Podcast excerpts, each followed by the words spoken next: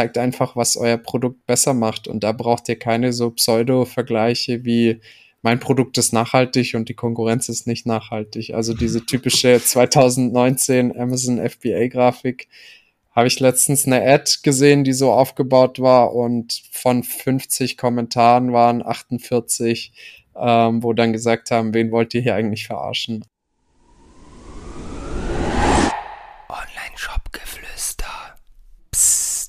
So, meine Lieben, herzlich willkommen zur heutigen Podcast-Episode. Mal wieder mit einem spannenden Interviewgast, nämlich Elia Kavas von Kavas Visuals. Und heute geht es um ein spannendes Thema, nämlich um Produktfotos. Ähm, Elia macht unter anderem oder hat unter anderem Produktfotos gemacht für Störtebecker, Rettergut. Also da sind einige spannende Online-Shops dabei, die man auch vielleicht kennen könnte. Und Elia, ich freue mich sehr, dass wir heute über das Thema sprechen. Die erste Frage an dich welchen Shop feierst du jetzt selbst, also persönlich, extrem doll, wenn du mal so auf die Produkte schaust? Also wenn man nur auf die Produkte schaut, dann ähm, gerade der Shop von Jung Glück, weil ich da schon jetzt sechsmal bestellt habe und die Produkte mir helfen, klareres Hautbild zu haben. Also da sind die auf jeden Fall ganz vorne mit dabei. Und, und äh, ich, ich öffne den Shop gerade mal, ich habe ihn gerade nicht vor Augen. Was persönlich feierst du an den Produktbildern da? Also an den Produktbildern, ähm, ich muss sie jetzt auch mal selber hier öffnen, feiere ich äh, am meisten, dass auch quasi nicht nur Freisteller benutzt werden, sondern auch das Produkt in Anwendung gezeigt werden. Ja. Wenn ich mir hier mal irgendwas anschaue, dann wird auch immer quasi die Textur vom Produkt oder das Produkt an sich gezeigt, also nicht nur die Flasche, sondern hier wird das Produkt rausgedrückt und dann sieht man auch die Creme oder das Serum. Und genau das glückliche Model hilft dann nochmal beim ähm, ja, Social Proof. Wenn das Model glücklich ist mit dem Produkt, dann muss es was Gutes sein. Ja. Ja, safe. Ich finde auch persönlich, wenn ich mir so die Models angucke, ich habe mal gerade kurz mich auf zwei, drei Produkte geklickt, dann sieht man auch immer den Dekolleté-Bereich noch mit, äh, wo auch sehr, sehr viel Haut zu sehen ist. Da die, die Models haben auf jeden Fall auch nichts an, was irgendwo auch so dieses schöne Hautbild nochmal noch mal verstärkt. Finde ich, äh, finde ich persönlich auch sehr gut. Was bei mir persönlich, wenn ich, oder das erste, der erste Shop, der mir einfällt, wenn ich an geile Produktbilder denke, äh, ist Coro Drogerie. Kennst du die? Äh, ja, kenne ich.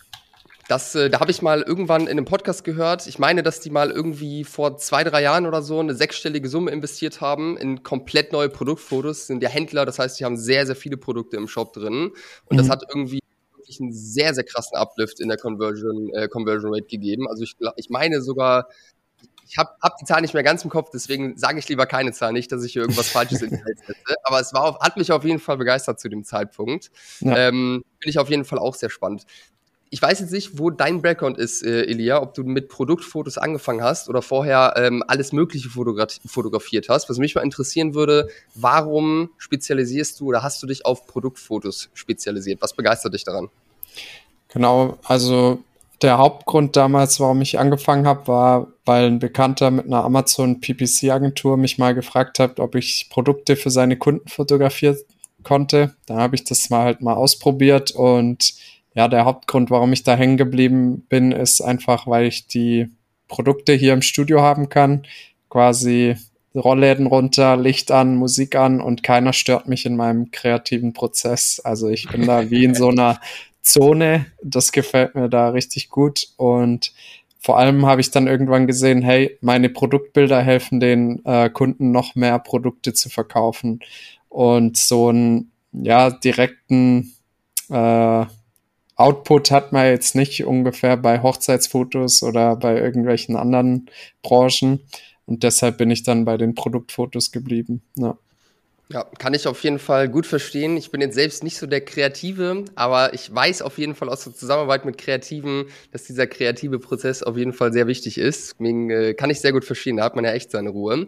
Ähm, also ich finde das Thema auf jeden Fall auch super spannend. Also wenn ich mir mal so die Kunden angucke, die wir so betreuen, vor allem die, die jetzt gerade anfangen irgendwo mit Performance Marketing auf, die meisten Abbrüche, die ich da sehe, jetzt äh, im Funnel gesehen, ist auf jeden Fall auf der Produktseite so. Das heißt, das Produkt wird nicht vernünftig erklärt oder der Wert wird nicht, äh, nicht vernünftig vermittelt oder die Leute, ja, haben einfach das Gefühl, dass nicht das Richtige für sie ist. Ich glaube auch, dass Produktfotos da mit der größte Hebel sind. Und grundsätzlich finde ich, wenn man mal so einen Shop anguckt, am Ende machen die Bilder den größten Unterschied, so was, äh, was die ganze Optik, was den ganzen Look und Feel und sowas angeht, ist ja auch logisch.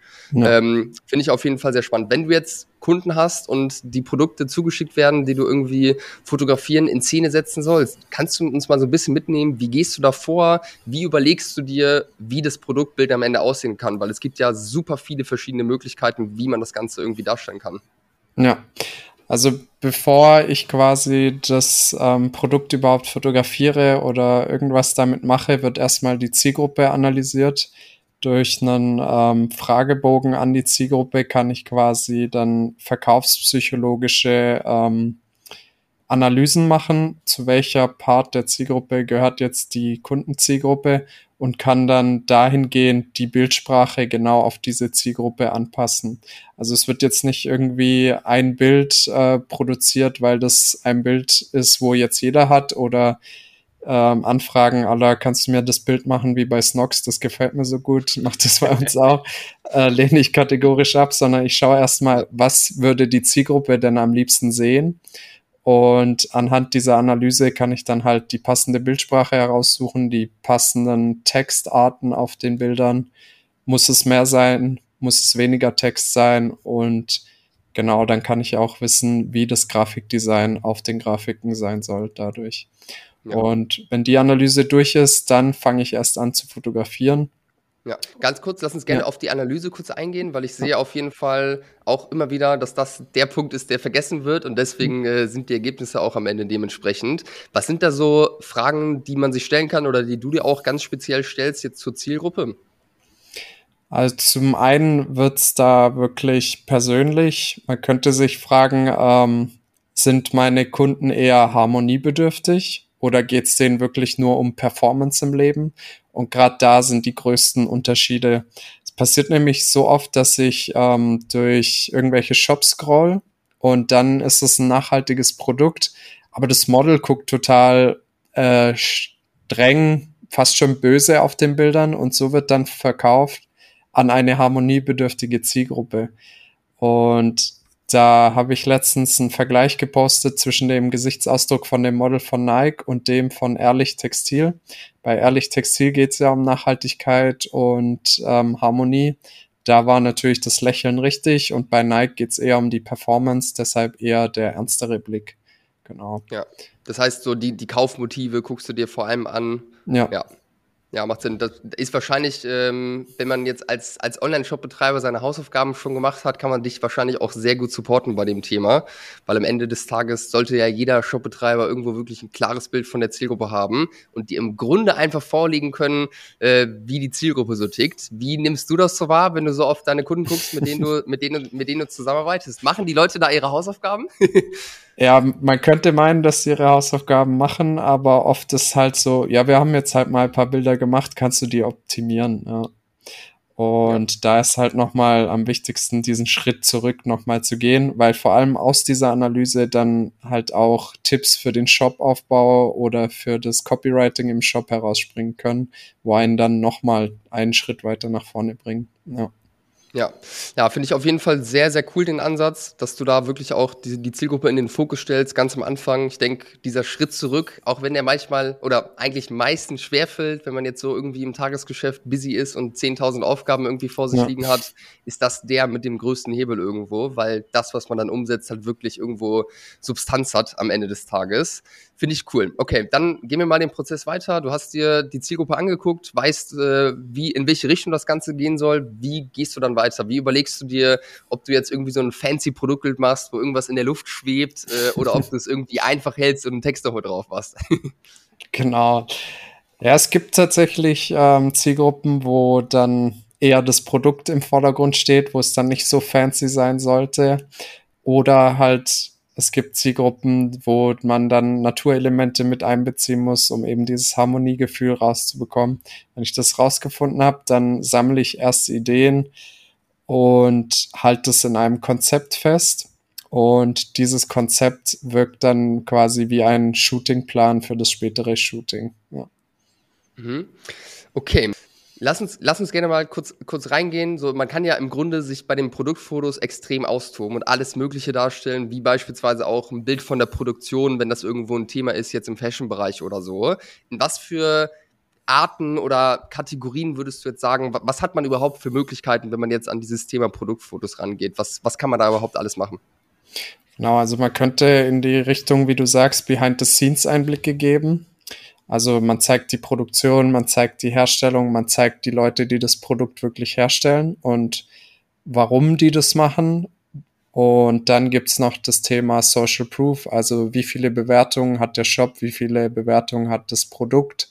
Und dann sage ich mal noch so Themen wie nachhaltiger Versand, wie funktioniert der Versand bei euch, dazu könnte es eine Grafik geben. Und es gibt Zielgruppen, wo reine USP-Grafiken Sinn machen, wo man zwei, drei USP auflistet. Doch dann könnt ihr auch Grafiken machen, wo ihr zum Beispiel zeigt, was oder welche Situationen erspart eure, euer Produkt denn der Zielgruppe. Nicht nur immer so, unser Produkt bringt dir oder kann das und das, sondern unser Produkt bringt dir dies oder erspart dir diese Situation. Das ist meistens der größere Hebel, als einfach irgendwelche USP aufzuzählen. Redest du jetzt bei dem Beispiel äh, von Produktfotos, die ohne Foto sind, die einfach nur Text beinhalten?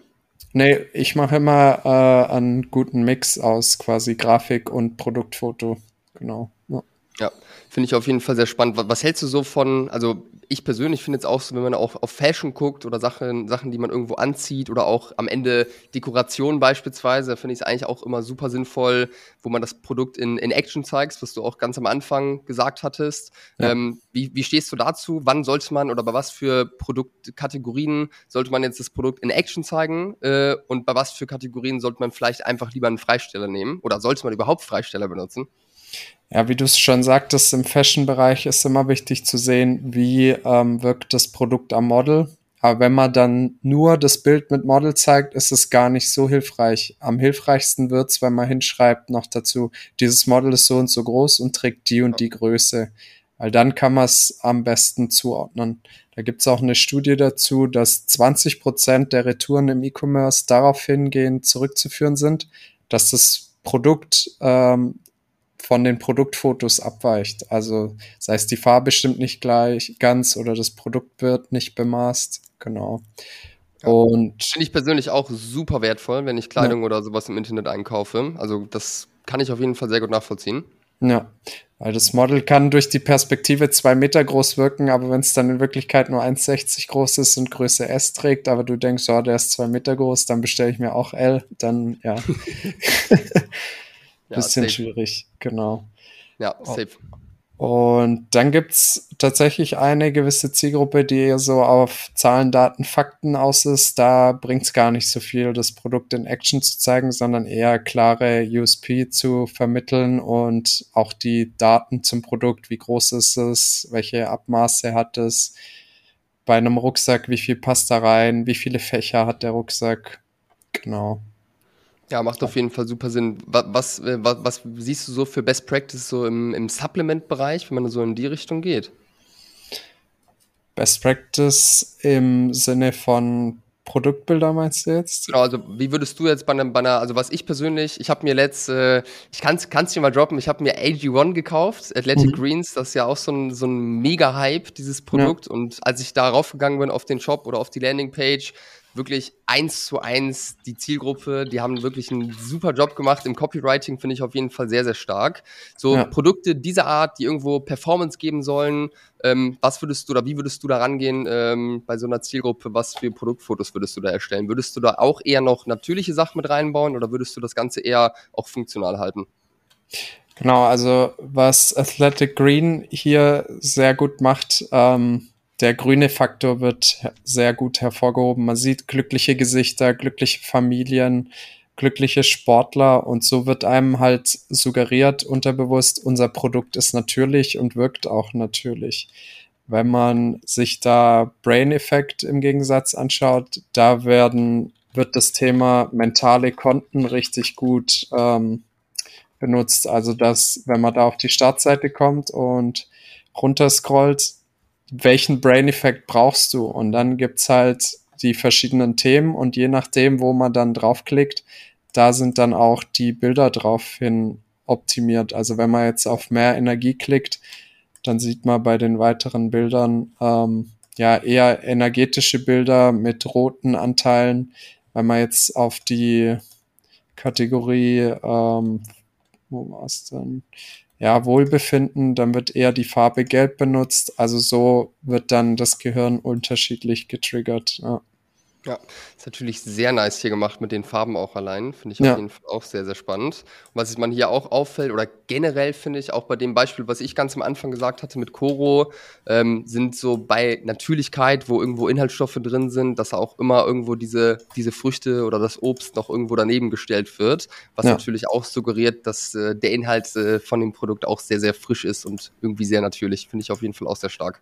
Genau, bei Koro pass, äh, matcht das Thema Natürlichkeit mit Lifestyle sehr auf den Bildern. Das gefällt mir auch richtig gut. Und wie du Wie sagst, genau meinst du das? Lifestyle mit, äh, was matcht da genau? wenn ich mir jetzt ähm, zum Beispiel so die Max Protein Bar anschaue, hm, dann sehe ich halt eben, ich glaube, das ist sogar ein Influencer-Produkt. Da sehe ich auf dem letzten Bild, da wird die Hantelstange dazugelegt, die Sneaker, die Trinkflasche und so weiter. Also da wird so ein ganzer Lifestyle projiziert in dem Produktbild. Und wenn du dich damit identifizieren kannst, dann äh, steigt natürlich auch die Conversion Rate. Genau, Ja, also safe. Auch die da- Sneaker, die man da, Ja. die man da hat, auch äh, klare Ansprache auf jeden Fall. Ja. Genau. Und dann gibt's natürlich die Standardprodukte wie die Trockenfrüchte oder so, wo dann halt natürlich, wie du sagtest, die Früchte auch in der Urform äh, mit reingelegt werden.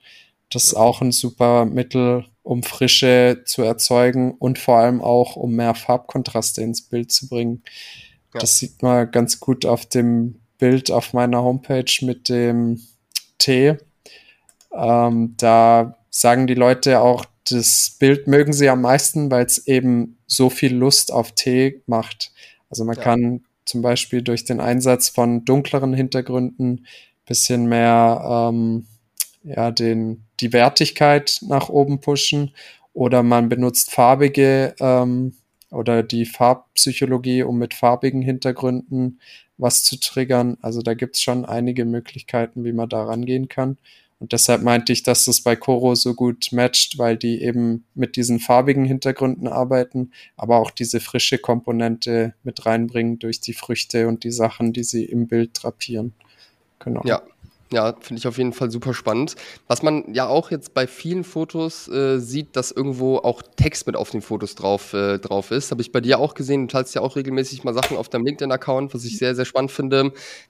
Wie entscheidest du, wann Text auf ein Foto raufkommt, äh, raufkommt und wann man es lieber sein lässt? Also grundsätzlich ähm, beim ersten Foto natürlich kein Text, damit es in der Kategorieseite ordentlich aussieht. Aber dann, wenn es was zu erklären gibt zusätzlich, dann ruhig Text draufpacken. Es geistert immer noch so das äh, Konzept oder die Gedankengang in den Köpfen der Online-Shop-Besitzer rum. Ich darf auf meine Bilder im Shop keine Texte schreiben, weil ich sonst äh, zu unruhig bin oder ich mache mir den clean Shop kaputt und so weiter. Also wenn es da ähm, was zu erklären gibt oder noch ähm, irgendwie eine Copy dem Bild Mehrwert liefert, dann ruhig drauf damit. Es können so subtile Sachen sein wie Grammangaben oder halt eine catchy Headline, um ja, damit sich Bild und Text einfach zusammen noch besser ergänzen. Ja. Ja, wa- was man auch, oder was ich auch bei dir gesehen habe, was du bei Störtebecker gemacht hast, sind jetzt auch wirklich mehrere Punkte, wo du, glaube ich, einzelne Benefits nochmal raufgenommen hast. Ja. Da ist jetzt, also bei mir der Gedanke auf jeden Fall, wo ich glaube, viele Herausforderungen haben, so diesen Sweet Spot zu finden zu ein bisschen Text, der on point ist, aber dann nicht zu viel. Wie, Ja. wie gehst du daran und wann würdest du sagen, ist zu viel Text drauf? Genau. Ähm, es gibt einen, einen Effekt oder Grafikdesign-Gesetz, dass sich die Leute am besten drei, fünf oder sieben Punkte merken können. Und ich bleibe tatsächlich einfach bei diesen drei Punkten, damit die Grafik nicht zu sehr überladen wird. Sieht man auch echt häufig irgendwie sechs, sieben Punkte auf einer Grafik. Dann sage ich lieber, ähm, ist doch gut, dass ihr so viel zu erzählen habt, aber verteilt bitte auf zwei Grafiken. Genau, damit der Leser nicht überfordert wird, weil wir müssen im Hinterkopf behalten, wir sind immer noch da zum Bilder anschauen und nicht um irgendwie Bücher zu lesen. Und da bin ich dann klarer Fan von maximal drei Bullet Points auf den Bildern. Und wenn es mehr sein muss, dann hast du ja noch die Möglichkeit, mehrere Bilder draus zu machen. Ja, ja, safe. Ist, glaube ich, grundsätzlich auch eine Sache, die man einfach sich fest irgendwo einbrennen sollte, nicht zu viel Text zu nehmen. Auch jetzt bei dem Rest der Produktseite, da sehe ich auch häufig, dass dann irgendwie sieben Benefits oder sowas äh, in der Buybox noch drinstehen oder direkt drunter. Das ja. ist halt auch dann ein bisschen drüber, weil irgendwo alles an Relevanz verliert, äh, verliert dadurch, weil man einfach nichts mehr wirklich wahrnimmt und nichts heraussticht. Genau, und bei den Bullet Points auf den Bildern gilt natürlich auch der Primacy Recency Effekt. Das heißt, der erste und der letztgenannte Punkt bleiben am meisten im Kopf. Deshalb tut den wichtigsten Punkt nicht in die Mitte packen, sondern entweder an Anfang oder an Ende. Genau. Ja, ja sehr schön. Ähm, was, was mich noch interessiert, so insgesamt kann man ja, also ich glaube nicht, dass es da ein richtig oder falsch gibt. Grundsätzlich, es muss halt einfach passen für die Zielgruppe und fürs Produkt. Ähm, aber man sieht ja Shops, da sind pro Produkt irgendwie zwei Bilder und dann sieht man einen Shop, da sind pro Produkt teilweise zehn Bilder oder sowas, oder sowas drauf. Hast du da irgendwo Erfahrungswerte, was, was du siehst, äh, wie viele Produktbilder jetzt bei einem Produkt mit drin äh, sein sollten und wovon machst du das abhängig, wie viele Produktbilder es sein sollten? Ja, also es gibt, gab dazu mal eine Studie auf eBay, wo die die Bildanzahl mit den Sales verglichen haben, beziehungsweise mit der Conversion Rate. Und da haben sie aufzeigen können, dass bis zum dritten ähm, Bild die Conversion Rate linear ansteigt und dann ergibt sich so ein Plateau bis zum fünften, sechsten Bild. Und ab dem sechsten Bild geht's halt darum, ist es eher ein bekannteres Produkt, wo man sich noch mehr darüber informieren will oder halt irgendwas, wo noch keiner kennt. Bei den Produkten, die eher weniger verkauft werden, nimmt es dann halt ab, ab dem sechsten Bild. Und wenn du jetzt quasi eine bekannte Marke bist, dann kannst du dir mehr Content quasi leisten. Genau, aber ich mache den Sweet Spot zwischen fünf und sieben Bilder, je nachdem, wie viel erklärt werden muss. Genau. Ja. Ja, safe fühle ich auf jeden Fall. Das ist auch so die Anzahl, die ich, äh, die ich im Kopf habe, wenn ich irgendwo meine Kunden berate, ähm, die jetzt nicht äh, an dem Punkt sind, dass es Sinn ergibt, irgendwie wirklich Budget in die Hand zu nehmen für einen Produktfotografen, der das Ganze dann professionell macht. Mhm. Ähm, wie wie entscheidet man, wie jetzt oder was die richtige Reihenfolge ist von den Bildern? Wie würdest, wie würdest du jetzt daran gehen? Wenn wir jetzt sagen, wir haben fünf Produktbilder, dann müssen die auch irgendwo geordnet werden. Und das ist ja schon auch relevant, vor allem wenn man jetzt nicht alle Produktbilder auf einen Schlag sieht, sondern klicken muss. Wovon würdest du das abhängig machen? Genau, ich würde am Anfang eher emotionalisierende Bilder hinpacken, auch wo die Copies ein Tick emotionalisierender sind weil einfach das Gehirn so funktioniert. Wir treffen Kaufentscheidungen zu 95 Prozent anhand von Emotionen und die restlichen fünf Prozent sind dann unser sind dann die Kaufreue, wo dann der Kauf quasi mit Fakten irgendwie ähm, belegt werden muss. Deshalb in den ersten zwei, drei Slots eher die emotionalisierenden Bilder hinpacken und dann am Ende eher die erklärenden mit den Zahlen, Daten, Fakten. Genau. Mhm. Ja, ja, macht auf jeden Fall Sinn. Und natürlich die wichtigsten Dinge, äh, würde ich jetzt nochmal ergänzen, wo man auch im, im Marketing merkt, dass die, die Winkel vielleicht richtig gut funktionieren, ähm, dass man da natürlich äh, drauf schaut, dass das, was eh schon geil funktioniert, äh, natürlich so weit nach vorne kommt wie möglich irgendwo. Und jetzt nicht die Sachen, die auch in den Facebook-Ads untergehen und keine geilen Ergebnisse bringen. Aber ich würde mal sagen, das ist eigentlich logischer Menschenverstand. Ja, genau. Ähm, sehr, sehr spannend. Gibt es irgendwas, wo du sagen würdest, Produktfotos in 2022, das sollte man auf gar keinen Fall mehr machen. Das ist komplett raus vom zeitlichen her, das sind No-Gos. Ja, hört bitte, bitte auf mit diesen Pseudo-Vergleichsgrafiken, wo man links sein Produkt so super wie möglich darstellt und rechts äh, irgendein Konkurrenzprodukt oder die Konkurrenz schlecht macht. Also ihr könnt euch abgrenzen zur Konkurrenz, aber macht es nicht, indem ihr sie schlecht macht, sondern zeigt einfach, was euer Produkt besser macht. Und da braucht ihr keine so Pseudo-Vergleiche wie mein Produkt ist nachhaltig und die Konkurrenz ist nicht nachhaltig. Also diese typische 2019 Amazon FBA-Grafik habe ich letztens eine Ad gesehen, die so aufgebaut war und von 50 Kommentaren waren 48 ähm, wo dann gesagt haben, wen wollt ihr hier eigentlich verarschen? Also die Kunden sind auch schon auf den Trichter gekommen, dass diese Grafiken meistens geschönt sind und nicht ganz der Wahrheit entsprechen. Ja. Ja, wenn man mal so bei Amazon reinguckt, vor allem im Supplement-Bereich, dann sieht man es aber gefühlt noch in jedem Listing irgendwo drin, oder? Ja. Ja, hat sich so eingeschlichen, wenn man es sieht, in welchem, wahrscheinlich war es der Bestseller, der es gemacht hat vor zwei, drei Jahren und dann hat jeder gedacht, ich muss jetzt meine Bilder auch so aufziehen. Ja, und das ist auch so ein Fehler. Du willst quasi der Bestseller werden, aber machst alles genauso wie der Bestseller. Kommt man da an dem Bestseller vorbei oder braucht es da vielleicht ein bisschen Mut, um neue Dinge auszuprobieren, um zu schauen, wie kann man die Zielgruppe ein bisschen anders abholen? Ja. Finde ich auf jeden Fall eine sehr schöne und positive Perspektive, äh, wie du wie es gerade beschrieben hast. Wenn man jetzt ein Produkt hat, wo es aber wirklich irgendwo einen Unterschied gibt zu, den, zu dem Rest der Produkte irgendwo in der Kategorie. Wie, wie könnte man denn diesen Unterschied jetzt äh, ganz äh, konkret irgendwo anders darstellen, ohne die Konkurrenz schlecht zu machen? Würdest du die, komplett, die Konkurrenz komplett rauslassen oder wie würdest du da vorgehen?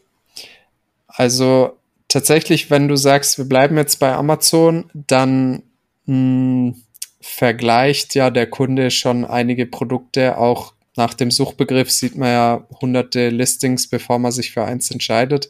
Und irgendwann weiß der Kunde, was kann die Konkurrenz und was kann dein Produkt anders.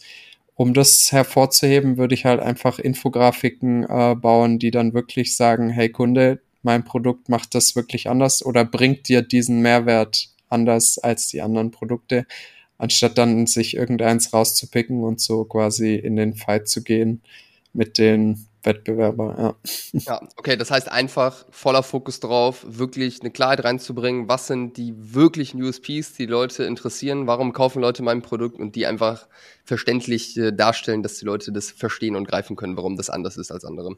Genau, und damit ist nicht gemeint, einfach zum x-ten Mal hinzuschreiben, wir machen nachhaltigen Versand, sondern wirklich frag doch mal deine Kunden, was hat dir oder wie hat mein Produkt dein Leben verändert? Und dann kriegst du ganz viele neue Angles, die du auch in deinen Produktbildern und Grafiken benutzen kannst. Ja. Ja, ja, safe. Ich habe äh, hab gesehen, dass du, glaube ich, für Vitain jetzt gerade auch äh, eine Sache gemacht hast. Fand ich auf jeden Fall auch cool, wie du es da umgesetzt hast. Da ging es ja auch um dieses nachhaltige Versandthema, aber wirklich zu erklären, wie die Verpackung aufgebaut ist, was man genau dadurch spart, wie viel Wasser etc. Fand ich auf jeden Fall sehr gut gelöst. Für jeden, der jetzt neugierig geworden ist, der kann ja gerne mal bei deinem LinkedIn-Profil vorbeischauen. Genau. Da kommt nämlich regelmäßig so ein Content. Den ja. äh, verlinke ich auch auf jeden Fall in den Show Notes ganz äh, spontane Werbung hier mal an der Stelle. Danke dir. Ähm, siehst, du, siehst du ansonsten noch irgendwelche krassen No-Gos, jetzt wenn du auf Produktbilder blickst, was du häufig irgendwo noch siehst? Ähm, Snox hat mal damit angefangen, einen farbigen Rahmen um die Bilder zu machen und irgendwie hat es dann jeder nachgemacht, aber da frage ich mich, ähm, wenn man jetzt zum Beispiel im Shop ist oder in Amazon, was hat denn ab dem zweiten Bild dieser farbige Rahmen, was bringt denn der eigentlich für Mehrwert? Also viele sagen, okay, Snox macht das so, dann packe ich auch mal einen farbigen Rahmen um mein Produkt, aber was bringt es dem Kunden? Ja. Ja, ja, ich glaube, das ist so, also ich finde es super, super spannend. Ich rede ja mit vielen Experten hier im Podcast und egal um welches Thema es geht, am Ende des Tages kommt es immer wieder auf die Essenz, wenn man mit Leuten spricht, die wirklich wissen, was sie tun und wirklich gut darin sind, dass einfach wirklich darum geht, die Zielgruppe zu verstehen und einfach genau alles auf die Zielgruppe auszurichten. Also dieses ständige Kopieren ist einfach bisschen bescheuert. Klar kann man sich Dinge abgucken, die andere Brands gut machen, gar keine Frage. Man muss jetzt nicht immer das äh, alles neu erfinden, aber am Ende des Tages ist das Allerwichtigste, im ersten Schritt immer auf die eigenen Kunden zu schauen und sich da im Klaren drüber zu sein, was die sehen müssen, um den Mehrwert irgendwo zu verstehen.